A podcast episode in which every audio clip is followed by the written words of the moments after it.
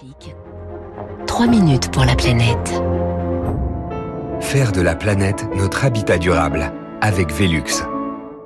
Bonjour Baptiste Gabory. Bonjour François, bonjour à tous. Vers une agriculture sans pesticides, c'est le thème d'un colloque scientifique en ce moment à Dijon. L'Union européenne en fait un pilier essentiel de sa politique environnementale avec l'objectif de réduire de 50% l'utilisation des pesticides d'ici 2030. Alors est-ce possible tout en assurant la souveraineté alimentaire Baptiste, vous étiez hier dans un centre de recherche de l'INRAE à côté de Dijon justement qui se consacre entièrement à cette question? Oui, au domaine des poisses, nous sommes à 20 minutes de Dijon, au milieu des champs.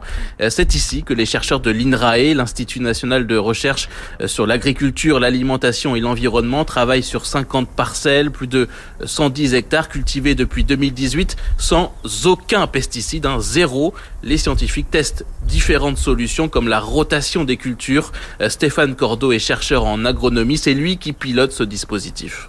On a euh, de l'orge dans la première parcelle, du blé dans la suivante, du soja dans la suivante. Et pourquoi toutes ces différentes cultures? Parce qu'en fait, on va alterner les cultures dans le temps, des cultures d'été, des cultures de printemps, des cultures d'hiver, de manière à pouvoir alterner et casser le cycle des bioagresseurs et préparer les cultures suivantes à être conduites euh, sans pesticides.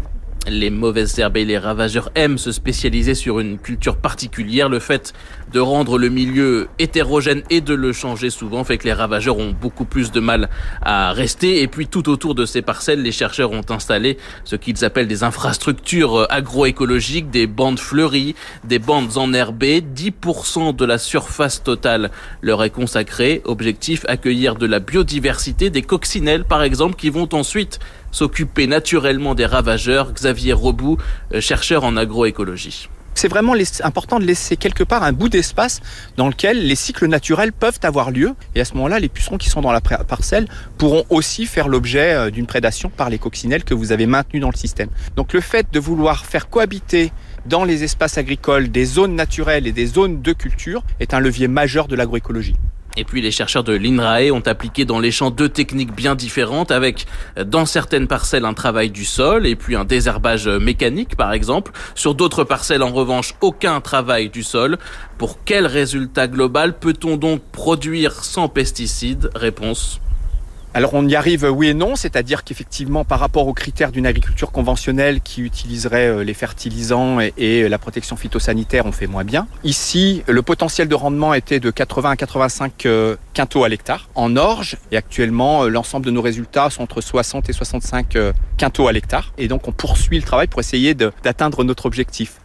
Oui, donc dans les systèmes où il y a travail du sol, dans les autres, c'est plus compliqué. Stéphane Cordeau.